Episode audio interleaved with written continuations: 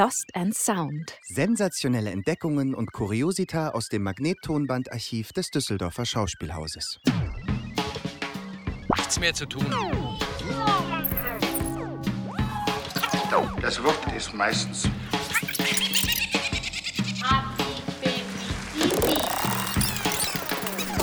Folge 5 von Bratäpfeln und Giftäpfeln. Herzlich willkommen, liebe Zuhörerinnen und Zuhörer, zu unserer Weihnachtsfolge unseres Theaterpodcasts Lost and Sound. Mit mir im Studio ist wieder André Kaczmarczyk. Mein Name ist Janine Ortis und wir sprechen heute über Weihnachten im Theater. André, du bist ja jetzt schon ein erfahrener Schauspieler. Erzähl doch mal, wie muss man sich das vorstellen, Weihnachten im Theater zu verbringen? Ja, in der Regel ist es ja so, dass wir, also wie alle anderen Menschen, am 24. Dezember frei haben. Und das ist ja schon mal eine gute Nachricht. Das ist eine gute Nachricht. Das ist auch der einzige fixe Termin in unserem Kalender, der eigentlich immer frei ist. Und am 25. und 26., wie eigentlich an allen anderen Feiertagen des Jahres auch, arbeiten wir natürlich in der Regel. In diesem Jahr nicht. Ja, leider oder Gott sei Dank ich weiß nicht, es ist so ein bisschen zweigespalten, finde ich, in diesem Jahr. Also einerseits sind, glaube ich, alle, die nicht spielen müssen an den Feiertagen, natürlich besonders die Ensemblemitglieder und Schauspielerinnen, die Familie haben, ganz froh, dass sie zu Hause verbringen können. Andererseits ist es natürlich merkwürdig, an den Feiertagen nicht zu spielen. Ich würde schon sagen, dass mir das fehlt. Hm. Tatsächlich. Es war auch eigentlich immer ein ganz guter Grund, aus dem Haus zu gehen und nicht mit der Oma und dem Opa noch weiter Stollen essen zu müssen. ja, wenn man sie denn sieht.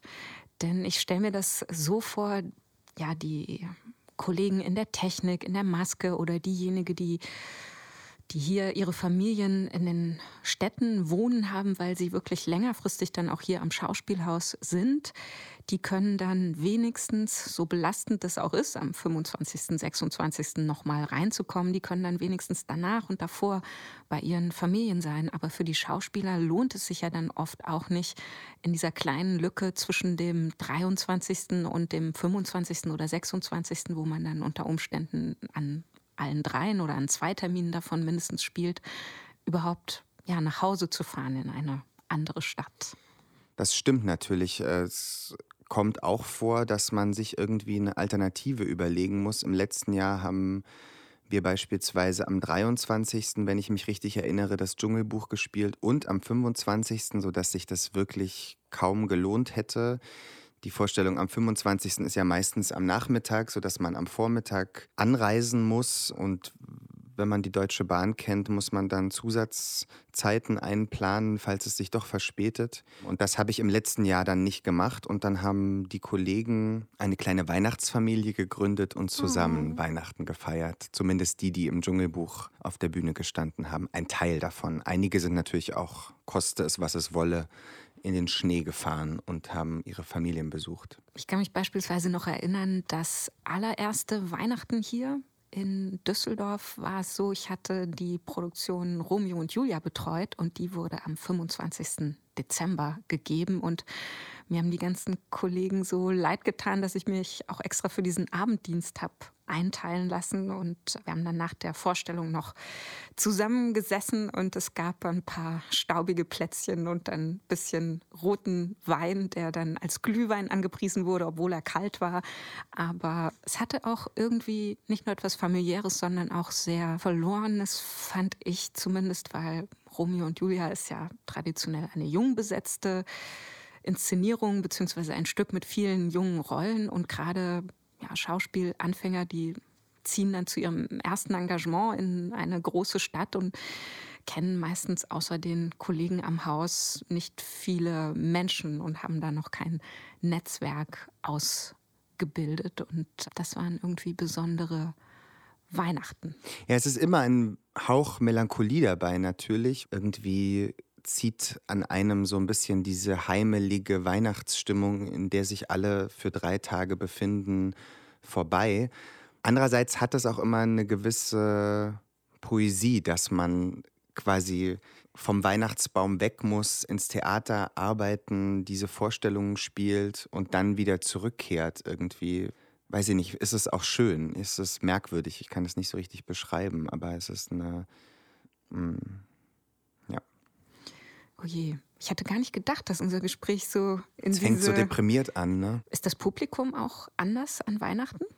Oh, gemeine Frage. Warum? Ähm, ja, ist es schon. Also man, man merkt schon, Nein, anders. Die Male, die ich auf der Bühne gestanden habe an den Festtagen, also besonders an Weihnachten, aber auch an Silvester, ehrlich gesagt, aber wahrscheinlich auch an Ostern. an jedem Feiertag des Jahres, außer dem 24. Ja, man spürt, dass beim Publikum eine gewisse Erwartung da ist, dass das jetzt ein besonderer Anlass ist, zu dem man sich ins Theater begeben hat. Und gleichzeitig spürt man besonders an Weihnachten, finde ich, in der Nachmittagsvorstellung immer den Gänsebraten im Magen der Zuschauer, der äh, verdaut wird. Und währenddessen schaut man sich ein kleines Kunststückchen an. Das spürt man schon, dass dass das keine normale Vorstellung ist. Aber die Menschen sind auch festlicher gestimmt und ich finde ein bisschen schicker angezogen, als sie sonst so zum Theaterbesuch sind. Ja, in der Regel schon. Manchmal fühlt es sich ein bisschen an, als wäre man sozusagen das Unterhaltungsbonbon, was noch auf den Tisch kommen sollte. Manchmal ist es auch ganz besonders schön. Also ich erinnere mich an Vorstellungen des Weihnachtsmärchens, wo man dann in besonders leuchtende Kinderaugen guckt, weil die mit den Eltern oder den Großeltern ins Theater gekommen sind und für die das so ein ganz aufregender Moment ist, der quasi an diesen Festtagen, wo es am Abend vorher Geschenke gegeben hat, jetzt auch noch für sie äh, bereitet wird. So. Ja, da gibst du mir natürlich das richtige Stichwort. Eine Besonderheit in jedem Schauspielerleben. Man kommt nicht so richtig drumrum um das Weihnachtsmärchen oder auch liebevoll genannt das Kinder- und Familienstück zur Weihnachtszeit. Erzähl doch mal, was macht das ähm, zu einer zwiespältigen Angelegenheit? Ach naja, es ist natürlich so, dass man, wenn man darin besetzt ist, weiß, dass man sehr, sehr, sehr, sehr viele Vorstellungen in der Regel spielen muss. Und die Wintermonate gehören traditionell, glaube ich, zu den vorstellungsstärksten Monaten. Also da wird zu dem Weihnachtsmärchen hinzu natürlich weiter das Repertoire gespielt. Und das bedeutet, dass man in der Regel sehr stark belastet ist, was in einer Jahreszeit, wo dann die ganzen Erkältungskrankheiten hinzukommen, meistens ein Vergnügen der ganz besonderen Art ist. Und andererseits kommt natürlich immer auf die Inszenierung an, macht es natürlich auch Spaß. In der Regel ist das eine besonders eingeschworene Gemeinschaft. Meistens ist es ja auch ein vergnügliches Stück oder hat einen gewissen Humor, bietet die Möglichkeit, ein bisschen anders zu spielen, sage ich mal, vielleicht als wenn man jetzt irgendeinen Klassiker probt. Mir hat eine Kollegin vom jungen Schauspiel mal erzählt und das ist mir als sehr eindrücklich im Gedächtnis geblieben, dass man die Sympathien von jungen Zuschauern nur bekommen kann, wenn man eine positive Person ist auf der Bühne mit einer positiven Ausstrahlung, zumindest wenn man sozusagen die Identifikationsfigur gibt. Und das ist ja in der Regel betrifft das ja fast alle Rollen, in, besonders in solchen Weihnachtsmärchen. Ist das eine Erfahrung, die du teilst? Das Absolut überhaupt nicht. Absolut überhaupt nicht. Nein. Also du bist genauso böse zu den Kindern wie in jeder großen Tragödie, die du so spielst.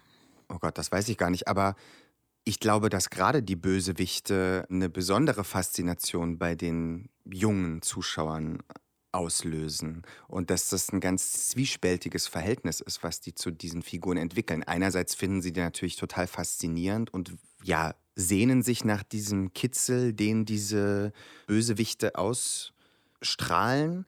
Und andererseits. Naja, also bei den kleineren einfach richtig Angst. Also würde ich schon sagen, wenn ich da in diesen vollbesetzten Theatersälen, also das Gekreische, das ist die pure Angst. Wenn die Hexe kommt, meinst Ja, du? und die, die ein bisschen älter sind, dann ist es dann vielleicht so Angstlust. dann sind sie aber schon irgendwie ein bisschen weiter. Aber im Zentrum eines Abends Meinst du nicht, dass es etwas anderes ist als im Erwachsenenschauspiel, wo auch jemanden die Herzen zufliegen können, weil er virtuos ist, weil er kalt funkelt wie ein Diamant oder sie übrigens? Also sozusagen Faszination über Abstoßung. Ich weiß nicht, ob das mit Kindern funktioniert. Kann sein.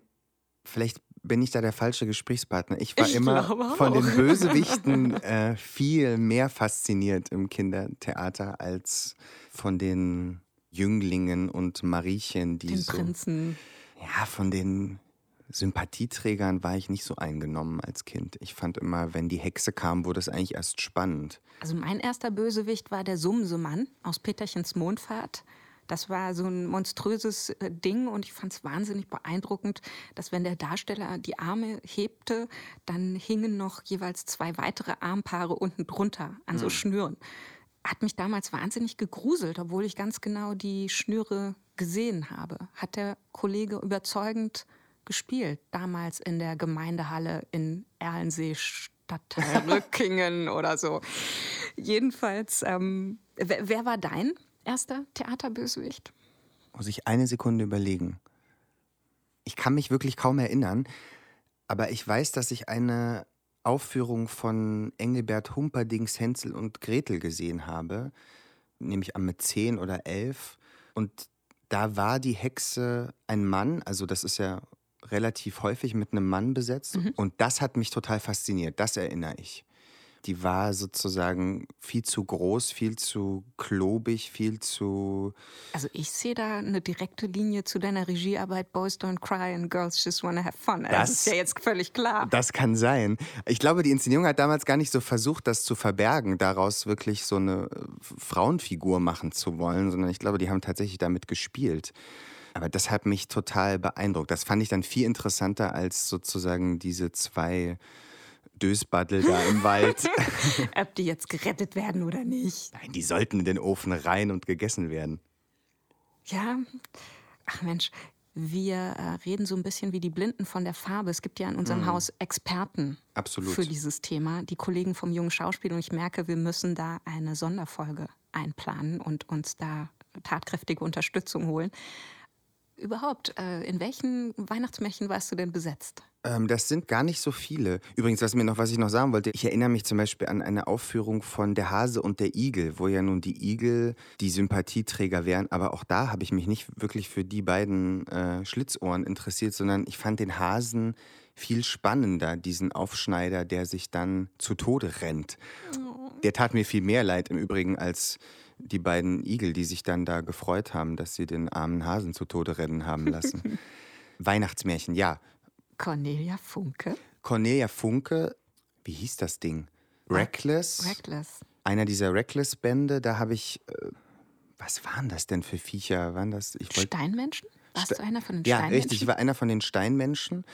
So eine, so eine Halbbrut war das irgendwie. Ein Bösewicht natürlich. äh, Und das hat mir total viel Spaß gemacht. Das fand ich eine großartige Figur. Das war der Gegenspieler zum strahlenden Helden, diesem Jakob Reckless. Äh, Und der hat versucht, ihn in die Falle zu locken. Ich habe dich aber auch schon als Prinzessel im Gespenst von Canterville gesehen. Das hat auch gut funktioniert. Ja, der stotternde Angetraute der Hauptfigur war Ja. das, ne? Der Love Interest, würde man sagen. Das war eine sehr schöne Inszenierung, fand ich. Also, das war eine sehr zauberhafte Aufführung in Dresden. Und sonst, ich glaube, das war's. Ehrlich gesagt. Das heißt, es ist mal wieder dran. Es ist mal wieder Zeit. Aber hier in Düsseldorf ist es ja an die Profis ausgelagert, das Weihnachtsmärchen vom jungen Schauspiel. Aber vielleicht kann es da ja mal ein Joint Venture geben. Wir sprechen immer mal wieder drüber, aber bis jetzt hat es noch nie geklappt wegen der unterschiedlichen Pläne und Zeiten, zu denen wir spielen und arbeiten. In diesem Jahr ist das ja Christmas Carol. ja, Und da gibt es eine schöne Anekdote aus Dresden, also dem Theater, wo ich zuletzt engagiert war oder wir zuletzt engagiert waren. Vielleicht hast du die auch gehört. Da lief eine Inszenierung, nämlich auch Christmas Carol, schon, ich möchte sagen, eine Dekade lang. Und es gab angeblich den Fluch, dass wer eine Aufführung gesehen hatte aus dem Ensemble. ich kenne die Geschichte Nein, nicht. das ist Nee. wirklich spannend.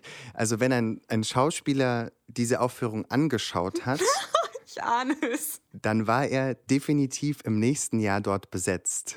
Hast du sie geguckt? Nein, Du hast es nie gesehen. nein, ich habe es nie gesehen, weil ich immer Angst hatte, dann da drin sein zu müssen. Ja, Das war auch ausgelagert in irgendeinem kalten Palais am Arsch Also der Stadt. wirklich kalter Palais. Das war zauberhaft. Man ging, wenn denn Schnee lag, was in Dresden gar nicht so selten war, durch einen verschneiten, zauberhaften Park auf ein winterliches Palais zu. Und da war die Aufführung. Ja, aber ich bin dem Fluch von Ebenezer Scrooge äh, dann entkommen und musste da nicht mitspielen. Aber ich habe immer Bilder gesehen und deswegen sind auch viele Kollegen in die Inszenierung gegangen, weil die nämlich so schön aussahen und alle immer dachten, ah, da macht man sich so einen schönen Sonntagabend, guckt den Kollegen mhm. zu und dann zack, im nächsten Jahr war man selber drin. Wir haben auch ein Weihnachtsmärchen mitgebracht heute. Welches Band hast du dir denn rausgesucht für die heutige Folge? Mm, ich bin gar nicht sicher, ob das wirklich ein Weihnachtsmärchen war zu dieser Zeit, was ehrlich gesagt überraschend ist. Aber die Premiere war am 22. Januar 1984. Insofern. Also hier auf dem Zettel steht Wiederaufnahme am 11. November 84. Das heißt, es lief auf jeden Fall zur Weihnachtszeit als Weihnachtsmärchen, wahrscheinlich aufgrund des großen Erfolgs. Das ganz bestimmt. Ja, es handelt sich um Schneewittchen von Carlo Formioni nach den Gebrüdern Grimm. Eine Aufführung, die in den Mitte der 80er Jahren, wie wir gerade gehört haben, produziert wurde. Hier am Schauspielhaus in der Regie von Barbara Oertel, die sicherlich vielen Düsseldorfern bekannt ist als die, ja, muss man sagen, Gründerin des Kinder- und Jugendtheaters, dieser Sparte hier am Schauspielhaus, hat das auch jahrzehntelang geleitet, hat sich sehr dafür eingesetzt, dass es eine eigene Spielstätte äh, für diese Sparte gibt. Absolut, eine Theatermacherin, die jetzt auch noch Jahrzehnte später in Erinnerung lebendig ist als eine ja, Frau mit Herzblut, die sich da wirklich für dieses Kinder- und Jugendtheater zu einer Zeit, wo das noch überhaupt nicht selbstverständlich war, eingesetzt hat. Und deshalb haben wir das Kinder- und Jugendtheater überhaupt heute. Ja. Wegen ihr und ihrem Engagement. Ja, ich habe nach etwas gesucht, was zu Weihnachten passt. Irgendwie gehört die Märchenwelt ja an Weihnachten dran, habe ich immer das Gefühl. Also ich habe ja auch ein paar Märchenfilme gedreht fürs oh. Fernsehen. Ja, ja, ja, ich weiß, ich weiß. Einen habe ich gesehen, von mehreren weiß ich nicht. Es sind zwei an der Zahl und die werden ja auch regelmäßig an Weihnachten ausgestrahlt in den Adventstagen. In dem, den ich gesehen habe, spielst du einen Prinzen wenn ich mich recht erinnere. Ja, zweimal. Im Fernsehen bin ich da nicht auf die Bösewichte abonniert worden. Da war ich sozusagen der gelockte Jüngling mit einem Pferd. Mm. Ja, und ich bin in den Bändern, die wir hier gefunden haben im Schauspielhaus oder im Container, ähm, nicht fündig geworden, muss ich sagen. Es hatte sich aber inzwischen ergeben über unsere ersten ja, drei Folgen ein Kontakt zum Theatermuseum Düsseldorf, die uns angeschrieben haben, mit denen wir auch schon im regen Austausch waren, wegen den ganzen Programmheften, den Fotos. Und die haben gesagt, wir haben auch Bänder, von denen wir zum Teil wissen, was drauf ist, zum Teil wissen wir es auch nicht so ganz genau, eben weil die auch mit dem Digitalisierungsproblem zu kämpfen haben. Und wir haben die Kollegen gebeten, uns eine Sammlung an Bändern zu schicken, in die wir mal reinhören. Und da war eben auch Schneewittchen dabei. Es ist aber kein Gesamtmitschnitt. Nein, es ist auch wieder eine Sammlung von Bändern, die in der Vorstellung abgespielt wurden, mit Sounds, mit Geräuschen, mit Stimmen. Kurioserweise ist auch eine Version der Tagesthemen da drin gewesen. Hm. Also ich weiß nicht, in welcher Art die da mitgespielt hat.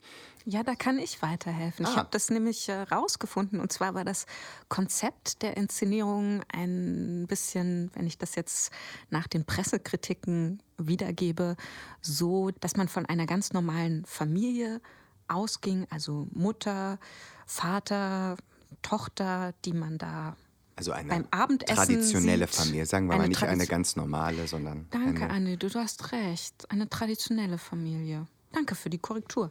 Jedenfalls, die sitzen da beim Abendessen, der Fernseher läuft und dann wird der ausgeschaltet, weil man sich jetzt gemeinsam etwas erzählt, ein Märchen und dann erzählt die Mutter der Tochter dieses Märchen vom Schneewittchen und dann schlüpfen die Familienmitglieder in die verschiedenen Rollen. Also die Mutter wird die Königin, das Mädchen wird Schneewittchen, der Vater der König. Und das könnte der Grund sein, warum dieses Tagesschauband da in der Kiste lag. Ja, lustig, weil was ähnliches machen wir ja auch in der heutigen Folge. Wir hören in diese Tagesschau oder besser gesagt die Tagesthemen einmal rein und lassen uns dann von Claudia Hübecker das Schneewittchen erzählen.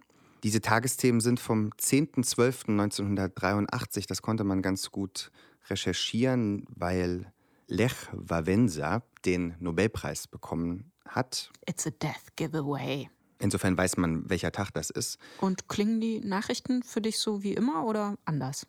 gewohnte Qualität, ne? Der Schreckensmeldungen gewohnte Qualität der Schreckensmeldung und danach sofort die Sehnsucht, in eine Märchenwelt abzutauchen, die allerdings nicht wesentlich unschrecklicher wird, muss man bei Schneewittchen in der Fassung der Gebrüder Grimm einmal sagen. Und dieses Erlebnis hast du jetzt sozusagen für uns rekreiert, soundtechnisch, zusammen mit Claudia Hübecker? Genau. Sie liest uns das Märchen vor und zwischendurch sprengseln wir Schnipsel ein, die wir auf den Bändern gefunden haben. Herrlich. Ich freue mich jetzt schon auf die Zwerge. Kannst du einmal für mich die Zwerge nachmachen? Ja, die, die machen so Stimmen die ganze Zeit. Also zum Schutze der Kollegen muss man sagen, die Zwergen waren damals Puppen in der Inszenierung, die von Puppenspielern geführt wurden und die Stimmen, so wie ich das ja hier aus dem Programmheft entnehme, wurden vorher eingespielt und kamen dann von Band. Ja. Deshalb haben wir sie ja jetzt noch. Richtig. Wollen wir einmal kurz sagen, wer die Stimmen sind? Ja, die Zwergenstimmen sind Carla Butterfield. Butterfield. Oder Butterfield. Butterfield. Carla Butterfield. Das hätten wir ehrlich gesagt besser recherchieren Sehr müssen. Sehr peinlich. Absolut. Also Carla Butterfield, Eva Kuttner, Beate Tober, Wolf Janke haben den Zwergen die Stimmen geliehen. Das Schneewittchen wurde damals gespielt von Julia Kock und Eva Kuttner hat die Mutter und auch die böse Königin gespielt. Wer den Spiegel gesprochen hat, ist nicht dem Besetzungszettel zu entnehmen. Und wir haben das ehrlich gesagt auch nicht mehr rausgefunden. Wahrscheinlich auch Wolf Janke, der dann eine Doppelrolle als Tonbandzwerg noch hatte. Das könnte sein. Wir wissen es nicht. Es wird für immer in den. Also an uns sind auch keine Detektive verloren gegangen, oder? Das stimmt nicht ganz. Wir versuchen ja doch relativ gut zu recherchieren und äh, in den Details auch präzise zu sein. Aber manche Dinge, muss man sagen, sind irgendwie im Theaternebel verschwunden. Also ohne unsere Kollegin Arina Nestjeva, die seit vielen Jahren hier am Haus ist und uns bei den Recherchen unterstützt, wären wir aufgeschmissen. Absolut. Und auch ohne den Draht zum Theatermuseum, muss man sagen, denn die recherchieren sich, seitdem wir mit diesem Bandwahnsinn hier begonnen haben, auch die Finger wund. Absolut. Wir verabschieden uns an dieser Stelle von Ihnen, sehr verehrte Zuhörerinnen und Zuhörer, und wünschen was sonst als frohe Weihnachten. Ja, fröhliche Weihnachten und schöne, ruhige und einsame Feiertage. Ja, und falls Sie nicht genug Märchen bekommen können vom Düsseldorfer Schauspielhaus. Und vor allen Dingen nicht genug Christmas Carol. Können Sie gerne auf der Website im digitalen Magazin einmal nach Christmas Carol suchen, dem aktuellen Weihnachtsmärchen des Düsseldorfer Schauspielhauses. So wiederholt sich die Geschichte. Christmas Carol in Dresden, jetzt Christmas Carol hier. Und das darf ja leider im Moment nicht gezeigt werden vor Publikum. Und die Kollegen haben eine Art Mini-Hörspiel aufgenommen äh, und das können Sie online anhören. Ich glaube, die Kollegen würden sich freuen, ersatzweise zumindest digitalen Besuch zu bekommen. Und jetzt würde ich sagen, Band ab. Hier ist das deutsche Fernsehen mit den Tagesthemen und dem Bericht aus Bonn.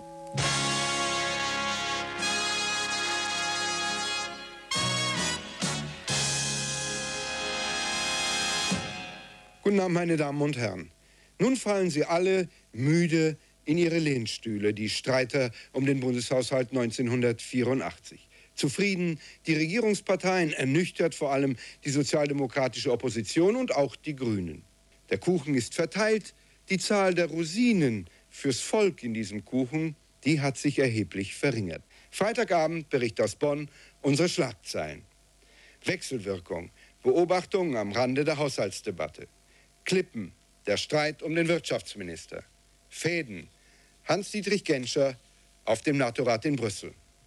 Als am Dienstag die Haushaltsdebatte zu früher Stunde anfing, stand der Kanzler noch am Rande des Kraters, in den die Europäische Gemeinschaft in Athen geplumpst war. Seine Rückkehr in den streitbaren Bundestag konnte für ihn deshalb nur noch Erholung bedeuten, auch wenn Haushaltsdebatten mit Entspannungsübung nicht, aber auch gar nichts zu tun haben. Diese Debatten sind Stunden der Wahrheit. Da wird sichtbar, wie sich politische Gewichte bei Regierung und bei der Opposition entwickeln.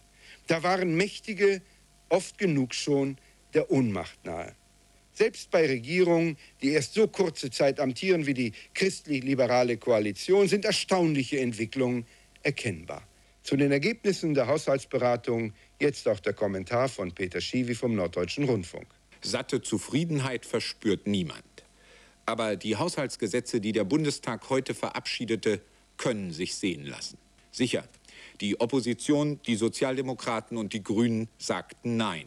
Die Grünen, erstmals in einer solchen Debatte gefordert, blieben einen umfassenden Plan überhaupt schuldig. Ihre wirtschaftspolitischen Wünsche passen nun einmal nicht in die Wirklichkeit unseres Lebens. Ganz anders die Sozialdemokraten. Sie haben Rezepte. Freilich sind es im Wesentlichen die, die vor gut einem Jahr letztlich das politische Aus für den Bundeskanzler und Wirtschaftsexperten Helmut Schmidt brachten. Da bot der in die Haushaltsdebatte eingewobene Streit um den Grafen Lambsdorff und um die offensichtlich allzu forsch vorgehenden nordrhein-westfälischen Ankläger willkommene Gelegenheit zur Ablenkung. Denn neue Gedanken zur Wirtschafts- und Finanzpolitik fehlten eben bei den Sozialdemokraten. Sie fordern weiter mehr Staat, ohne eigentlich zu erklären, dass das bei unserer Kassenlage auch noch mehr Schulden heißt. Grund zu Eitelfreude also bei der CDU, CSU und FDP? Sie setzen auf den Markt und vor allem auf Sparen und auf Leistung. Und nicht nur die Zahlen des Haushalts, auch die des behutsam aufkommenden Aufschwungs beweisen es. Dieser Wendekurs ist richtig. Und nun, ebenfalls aus Hamburg, die Nachrichten. Rüstungsgegner machen weiter. Rund 1000 Demonstranten blockierten die Zufahrtsstraßen zu einem amerikanischen Militärgelände in Frankfurt. Im Stadtteil Hausen werden nach Informationen der Grünen Pershing zwei Raketenteile montiert. Die Blockade war verboten worden. Nach mehreren Aufforderungen, die Straße zu räumen, ging die Polizei mit Wasserwerfern gegen die Demonstranten vor. 204 von ihnen wurden vorläufig festgenommen. Die Friedensbewegung hat für das Wochenende weitere Protestaktionen angekündigt. PLO-Stützpunkt angegriffen. Israelische Kriegsschiffe haben in den frühen Morgenstunden ein Nachschublager der Palästinenser nördlich von Tripoli beschossen. Ein Militärsprecher in Jerusalem nannte den Angriff einen Präventivschlag gegen eine Terroristenbasis. Von Vergeltung für den jüngsten Anschlag der PLO in Jerusalem oder den Versuch, den Abzug der Arafat-treuen Kämpfer aus Tripoli zu verhindern, könne man nicht sprechen. Der PLO-Führer sieht das aber anders. Er wies heute darauf hin, dass die Israelis die Seeverbindungen nach Tripoli unterbrochen hätten. Friedensnobelpreis für Valenza. Die Frau des polnischen Gewerkschaftsführers Lech Valenza, Danuta, ist in Oslo eingetroffen, wo sie morgen für ihren Mann den Friedensnobelpreis entgegennehmen wird. Sie wird von ihrem ältesten Sohn Bogdan begleitet. Lech Valenza bleibt aus Solidarität mit inhaftierten Gewerkschaftsmitgliedern in Polen. Außerdem fürchtet er, dass ihm polnische Behörden die Wiedereinreise verweigern könnten. Den Geldwert des Preises bekommt die polnische Bauernsolidarität. OPEC-Kurs bestätigt. Auf einer Konferenz in Genf hat die Organisation Erdöl exportierender Länder beschlossen, weder den Preis noch die Fördermengen zu ändern. Es bleibt also bei dem im März festgelegten Richtpreis von 29 Dollar das Fass und bei einer Gesamtförderung von 17,5 Millionen Fass täglich. Der Iran hatte auf eine Preiserhöhung um 5 Dollar das Fass gedrängt. Dollarkurs auf Rekordhöhe. Obwohl die Bundesbank zur Stützung des Kurses fast 100 Millionen Dollar verkauft hat, ist der amtliche Mittelwert heute in Frankfurt auf 2,7497 Mark festgelegt worden. Das ist der höchste Stand seit fast zehn Jahren. Spekulationen über eine Zinserhöhung in den USA, aber auch politische Entwicklungen wie im Libanon sind der Grund. Raumfähre gelandet. Eine halbe Stunde nach dem Aufsetzen um 0.47 Uhr mitteleuropäischer Zeit konnte die Mannschaft von Space Lab die Raumfähre Columbia verlassen. Über 70 Experimente im Weltraum wurden erfolgreich abgeschlossen. Dabei ging es vor allem um die weitere Erforschung des Verhaltens von Menschen in Schwerelosigkeit. Die Auswertung der Daten und Erkenntnisse soll mehrere Jahre beanspruchen. Die Besatzung hat die Reise anscheinend gut überstanden. Dennoch muss sie sich mehrere Tage untersuchen lassen. Autofähre in Seenot. Die Autofähre Antrim Princess trieb heute bei schwerem Sturm in der irischen See steuerlos auf die Küste zu. Die Küstenwacht teilte mit, dass im Maschinenraum des 3500 Tonnen großen Schiffes ein Feuer ausgebrochen sei. 139 Fahrgäste wurden mit Hubschraubern gerettet. Der Kapitän und 30 Besatzungsmitglieder blieben an Bord. Auf Wiedersehen, das Wetter. Stark bewölkt bis bedeckt und zum Teil länger andauernder Niederschlag der von Regen in Schnee übergeht. Dabei verbreitet Straßenglätte. Frühtemperaturen im Norden um 2, im Süden um 5 Grad. Im Tagesverlauf allgemeiner Temperaturrückgang auf etwa 0 Grad. Mäßiger bis frischer, in Böen stürmischer Wind von Südwest, auf nördliche Richtungen drehend. Die Tagesschau meldet sich noch einmal mit Nachrichten gegen 1.10 Uhr.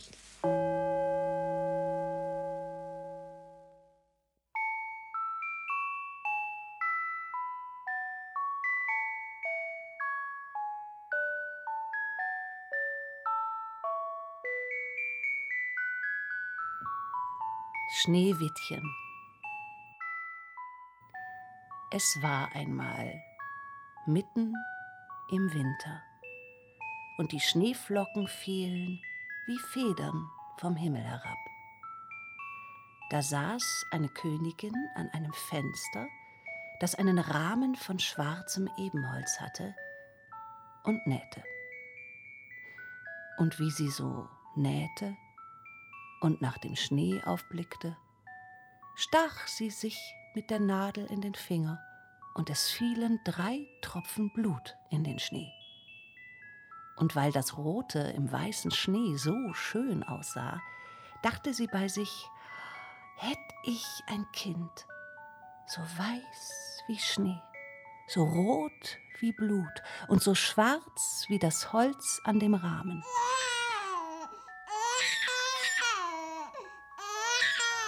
Bald darauf bekam sie ein Töchterlein.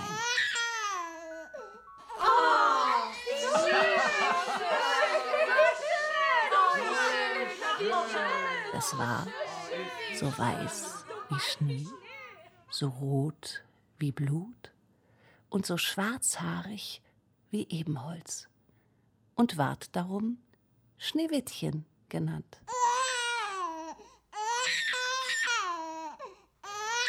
Und wie das Kind geboren war, starb die Königin.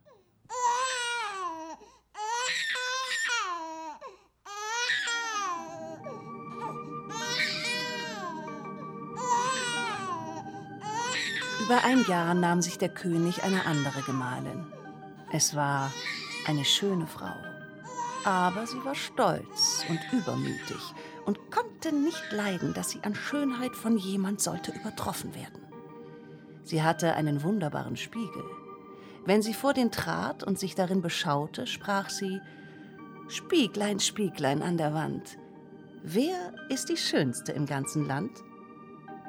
So antwortete der Spiegel Frau Königin im Schwarzen Frau Königin, ihr seid die Schönste im Land. Die Schönste weit und breit. Da war sie zufrieden, denn sie wusste, dass der Spiegel die Wahrheit sagte. Schneewittchen aber wuchs heran und wurde immer schöner. Und als es sieben Jahre alt war, war es so schön wie der klare Tag und schöner als die Königin selbst. Als diese einmal ihren Spiegel fragte, Spieglein, Spieglein an der Wand, wer ist die Schönste im ganzen Land? So antwortete er, Frau Königin, ihr seid die Frau Schönste Königin, hier. ihr seid die Schönste Aber hier. Schneewittchen Aber Schneewittchen ist, ist tausendmal schöner als, als ihr. Da erschrak die Königin und ward gelb und grün vor Neid. Von Stund an, wenn sie Schneewittchen erblickte, kehrte sich ihr das Herz im Leibe herum, so hasste sie das Mädchen. Und der Neid und Hochmut wuchsen wie ein Unkraut in ihrem Herzen immer höher, dass sie Tag und Nacht keine Ruhe mehr hatte. Da rief sie einen Jäger und sprach Bring das Kind hinaus in den Wald. Ich will's nicht mehr vor meinen Augen sehen. Du sollst es töten und mir Lunge und Leber zum Wahrzeichen mitbringen. Der Jäger gehorchte und führte es hinaus. Und als er den Hirschfänger gezogen hatte und Schneewittchens unschuldiges Herz durchbohren wollte, fing es an zu weinen und sprach, Ach, lieber Jäger, lass mir mein Leben. Ich will in den wilden Wald laufen und nimmermehr wieder heimkommen. Und weil es gar so schön war, hatte der Jäger Mitleid und sprach, So lauf hin, du armes Kind. Die wilden Tiere werden dich bald gefressen haben, dachte er. Und doch war es ihm, als wäre ein Stein von seinem Herzen gewälzt, weil er es nicht zu töten brauchte. Und als gerade ein junger Frischling dahergesprungen kam, stach er ihn ab, nahm Lunge und Leber heraus und brachte sie als Wahrzeichen der Königin mit. Der Koch musste sie in Salz kochen, und das boshafte Weib aß sie auf und meinte, sie hätte Schneewittchens Lunge und Leber gegessen.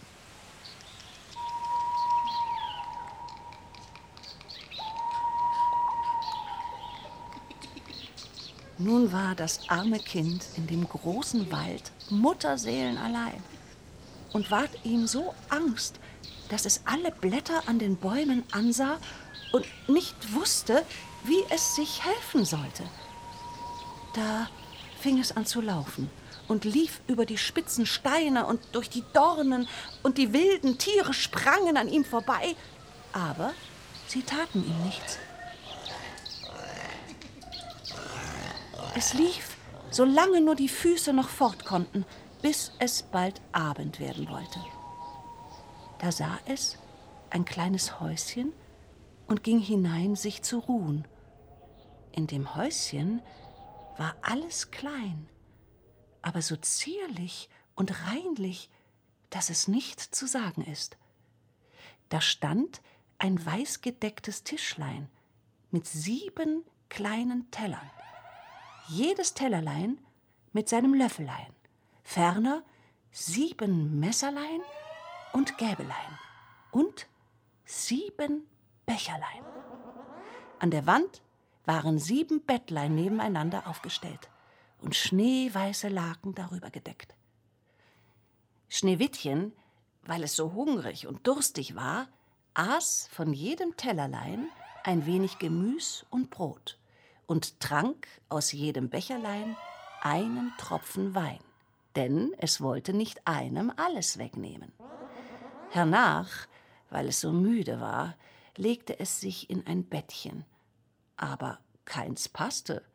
Das eine war zu lang, das andere zu kurz, bis endlich das siebente recht war.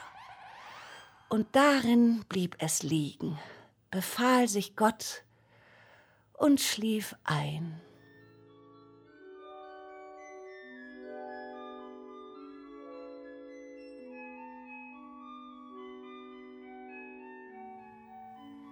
Als es ganz dunkel geworden war, kamen die Herren von dem Häuslein.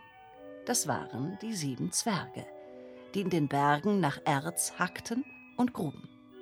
Sie zündeten ihre sieben Lichtlein an, und wie es nun hell im Häuslein ward, sahen sie, dass jemand darin gesessen war. Denn es stand nicht alles so in der Ordnung, wie sie es verlassen hatten.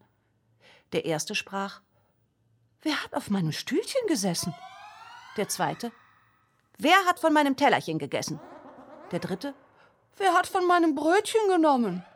Der vierte, wer hat von meinem Gemüschen gegessen?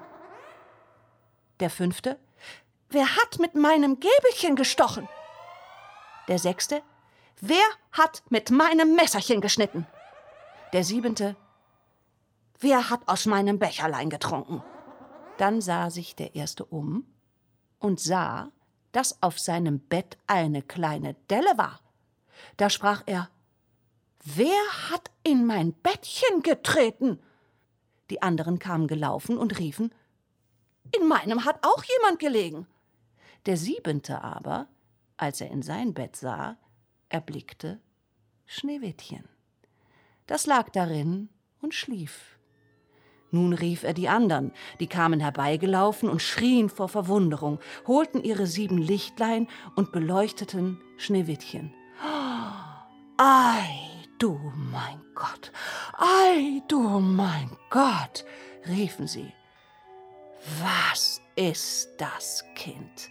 So schön. Und hatten so große Freude, dass sie es nicht aufweckten, sondern im Bettlein fortschlafen ließen. Der siebente Zwerg aber schlief bei seinem Gesellen, bei jedem eine Stunde. Da war die Nacht herum. Als es Morgen war, erwachte Schneewittchen, und wie es die sieben Zwerge sah, erschrak es. Sie waren aber freundlich und fragten Wie heißt du? Ich heiße Schneewittchen, antwortete es. Wie bist du in unser Haus gekommen? sprachen weiter die Zwerge. Da erzählte es ihnen, dass seine Stiefmutter es hätte wollen umbringen lassen. Der Jäger hätte ihm aber das Leben geschenkt, und da wär es gelaufen den ganzen Tag, bis es endlich ihr Häuslein gefunden hätte. Die Zwerge sprachen Willst du unseren Haushalt versehen, kochen, betten, waschen, nähen und stricken? Und willst du alles ordentlich und reinlich halten, so kannst du bei uns bleiben. Und es soll dir an nichts fehlen. Ja, sagte Schneewittchen, von Herzen gern. Und blieb bei ihnen. Es hielt ihnen das Haus in Ordnung, morgens gingen sie in die Berge und suchten Erz und Gold. Abends kamen sie wieder, und da musste ihr Essen bereit sein. Den ganzen Tag über war das Mädchen allein, da warnten es die guten Zwerglein und sprachen Hüte dich vor deiner Stiefmutter, die wird bald wissen, dass du hier bist. Lass niemand herein.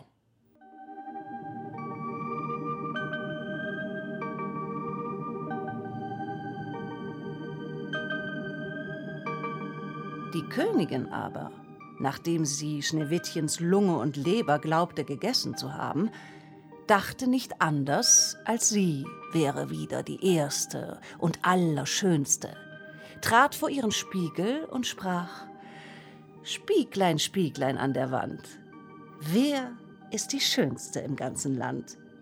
Da antwortete der Spiegel: Frau Königin, Frau Königin, ihr seid die Schönste hier. Aber Schneewittchen, aber Schneewittchen bei, bei den sieben Zwergen hinter den sieben Bergen ist tausendmal schöner als ihr. Da erschrak sie, denn sie wusste, dass der Spiegel keine Unwahrheit sprach und merkte, dass der Jäger sie betrogen hatte und Schneewittchen noch am Leben war. Und da sann und sann sie aufs Neue, wie sie es umbringen wollte. Denn solange sie nicht die Schönste war im ganzen Land, ließ ihr der Neid keine Ruhe. Und als sie sich endlich etwas ausgedacht hatte, färbte sie sich das Gesicht und kleidete sich wie eine alte Krämerin und war ganz unkenntlich. In dieser Gestalt ging sie über die sieben Berge zu den sieben Zwergen, klopfte an die Türe und rief Schöne Ware, feil, feil. Schneewittchen guckte zum Fenster hinaus und rief Guten Tag, liebe Frau, was habt ihr zu verkaufen? Gute Ware, antwortete sie, Schnürriemen von allen Farben und holte einen hervor, der aus bunter Seide geflochten war. Die ehrliche Frau kann ich hereinlassen, dachte Schneewittchen, riegelte die Tür auf und kaufte sich den hübschen Schnürriemen. Kind, sprach die Alte, wie du aussiehst. Komm, ich will dich einmal ordentlich schnüren. Schneewittchen hatte kein Arg, stellte sich vor sie und ließ sich mit dem neuen Schnürriemen schnüren.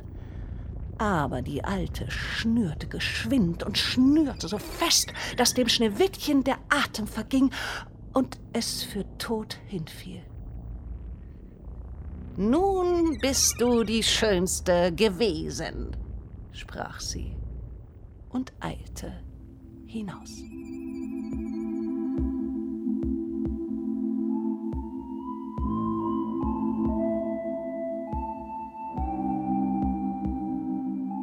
Nicht lange darauf, zur Abendzeit, kamen die sieben Zwerge nach Haus. Aber wie erschraken sie, als sie ihr liebes Schneewittchen auf der Erde liegen sahen, und es regte und bewegte sich nicht, als wäre es tot. Schneewittchen, was ist mit ihr? Sie atmet nicht mehr. Sie ist tot. Was sind das für Bänder? Schnell umdrehen. Sie hoben es in die Höhe Und weil sie sahen, dass es zu fest geschnürt war, schnitten sie den Schnürriemen entzwei. Da fing es an, ein wenig zu atmen und ward nach und nach wieder lebendig.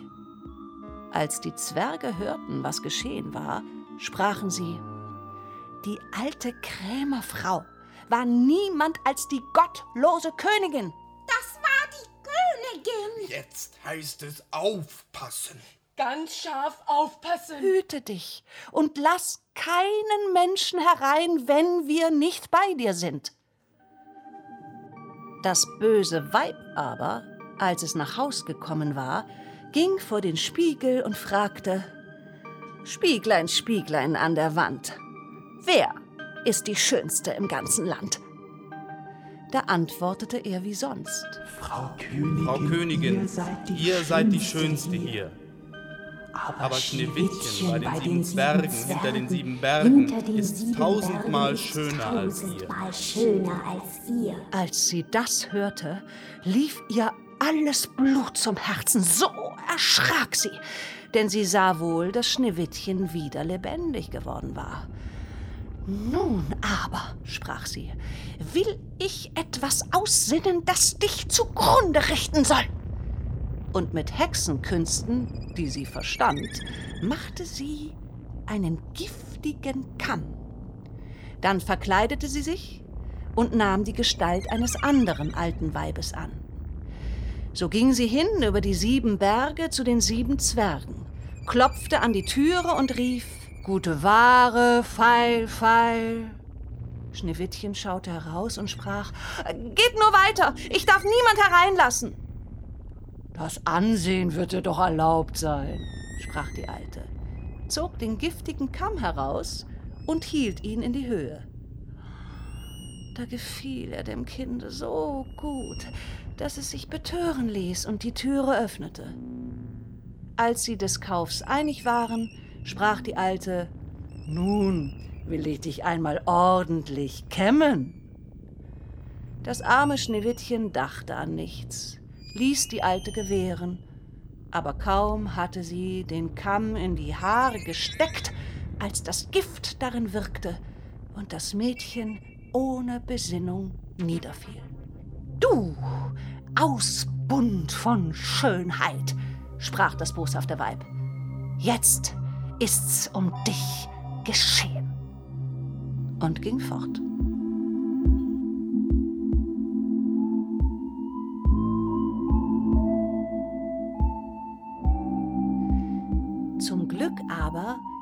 Es bald Abend, wo die sieben Zwerglein nach Haus kamen. Als sie Schneewittchen wie tot auf der Erde liegen sahen, hatten sie gleich die Stiefmutter in Verdacht, suchten nach und fanden den giftigen Kamm. Und kaum hatten sie ihn herausgezogen, so kam Schneewittchen wieder zu sich und erzählte, was vorgegangen war. Da warnten sie es noch einmal, auf seiner Hut zu sein und niemand die Türe zu öffnen.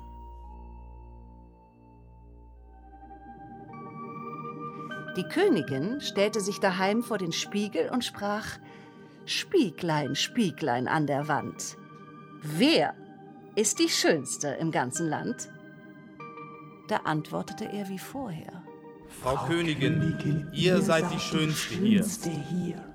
Aber Schneewittchen Aber bei den sieben Zwergen hinter den sieben Bergen ist tausendmal schöner als ihr. Tausendmal schöner als ihr. Als sie den Spiegel so reden hörte, zitterte und bebte sie vor Zorn.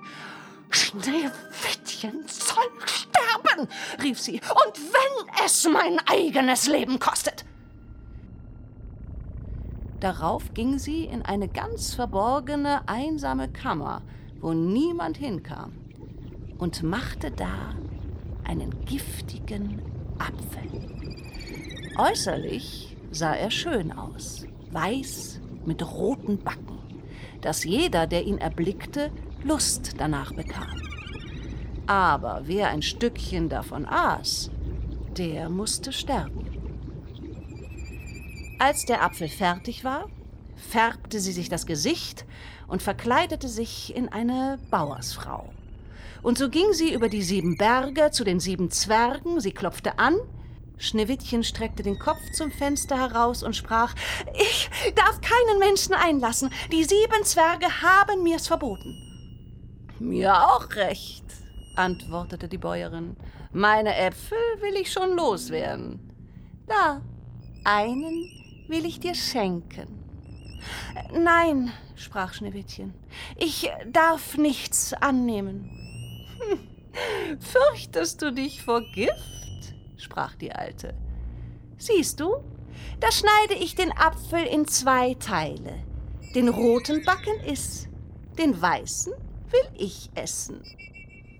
Der Apfel war aber so künstlich gemacht, dass der rote Backen allein vergiftet war. Schneewittchen lusterte den schönen Apfel an, und als es sah, dass die Bäuerin davon aß, so konnte es nicht länger widerstehen, streckte die Hand hinaus und nahm die giftige Hälfte. Kaum aber hatte es einen Bissen davon im Mund, so fiel es tot zur Erde nieder. Da betrachtete es die Königin mit grausigen Blicken und lachte überlaut und sprach Weiß wie Schnee, rot wie Blut, schwarz wie Ebenholz. Diesmal können dich die Zwerge nicht wieder erwecken. Und als sie daheim den Spiegel befragte, Spieglein, Spieglein an der Wand, wer ist die schönste im ganzen Land.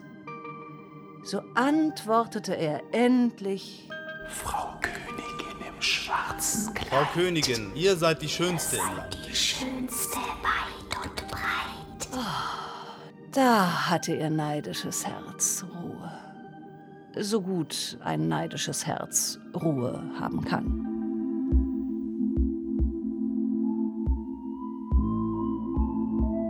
Die Zwerglein wie sie abends nach Haus kamen, fanden Schneewittchen auf der Erde liegen, und es ging kein Atem mehr aus seinem Mund. Und es war tot. Sie hoben es auf, suchten, ob sie was Giftiges fänden, schnürten es auf, kämmten ihm die Haare, wuschen es mit Wasser und Wein, aber es half nichts. Das liebe Kind war tot und blieb tot. Sie legten es auf eine Bahre und setzten sich alle Siebene daran und beweinten es und weinten drei Tage lang.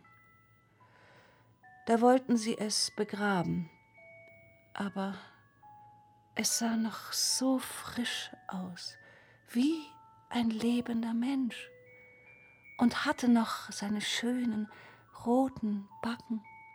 Sie sprachen, ah, das können wir nicht in die schwarze Erde versenken, und ließen einen durchsichtigen Sarg von Glas machen, dass man es von allen Seiten sehen konnte, legten es hinein und schrieben mit goldenen Buchstaben seinen Namen darauf, und dass es eine Königstochter wäre.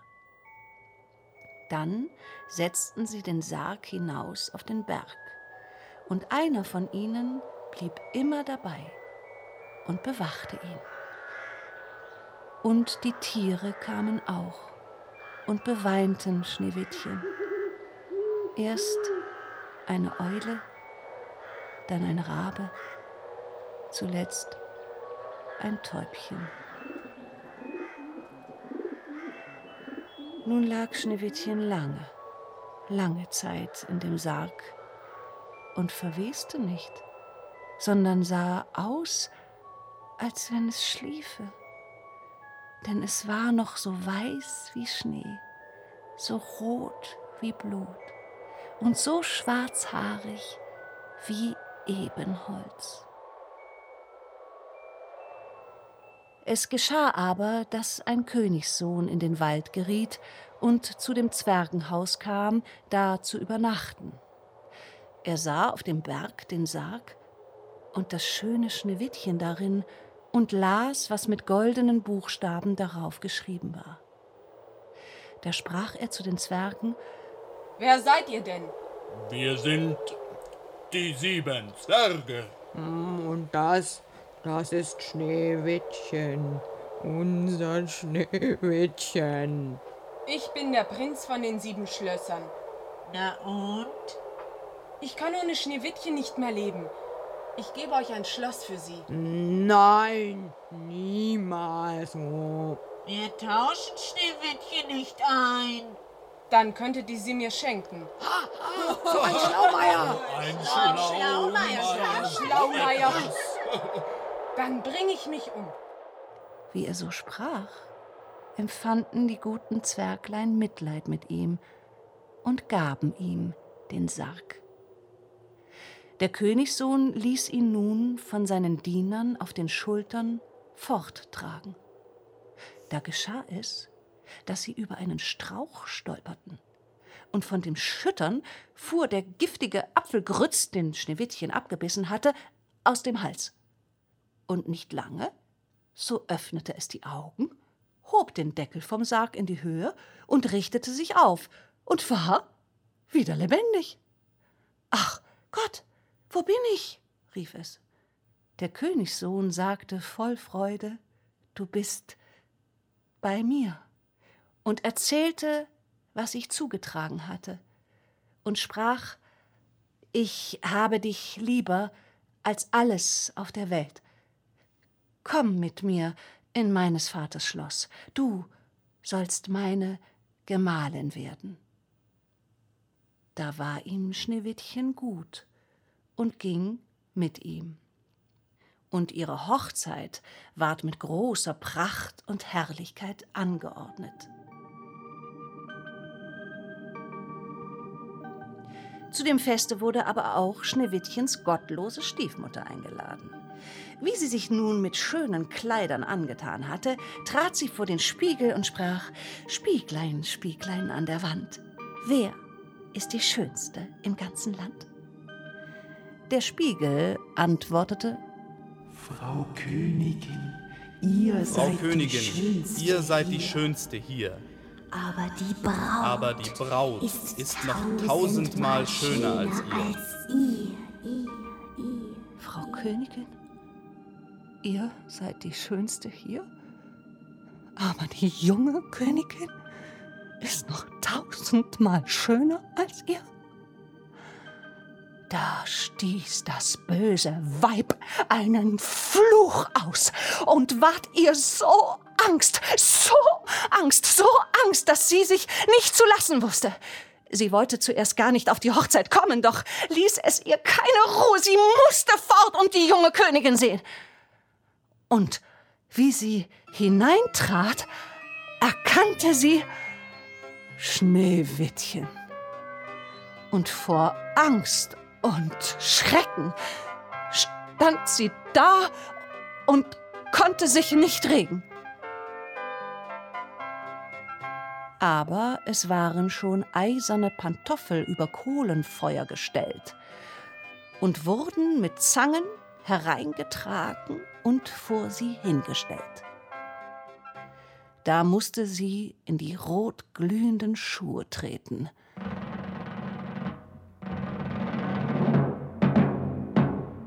Und so lange tanzen, bis sie tot zur Erde fiel.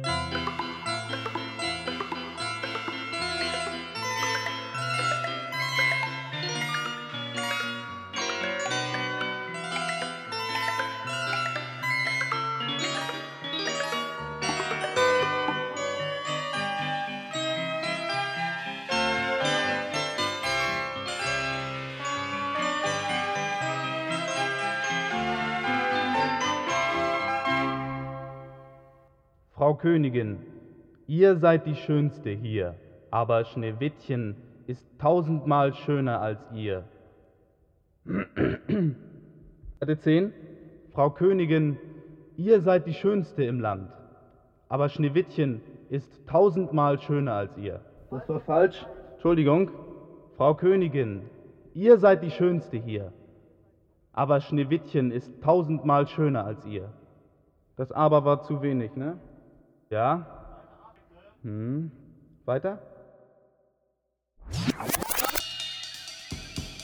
Sie hörten Lost and Sound. Sensationelle Entdeckungen und Kuriosita aus dem Magnettonbandarchiv des Düsseldorfer Schauspielhauses. Folge 5 von Bratäpfeln und Giftäpfeln. Von und mit Janine Ortis und André Kaczmarczyk. Als Gast Claudia Hübecker.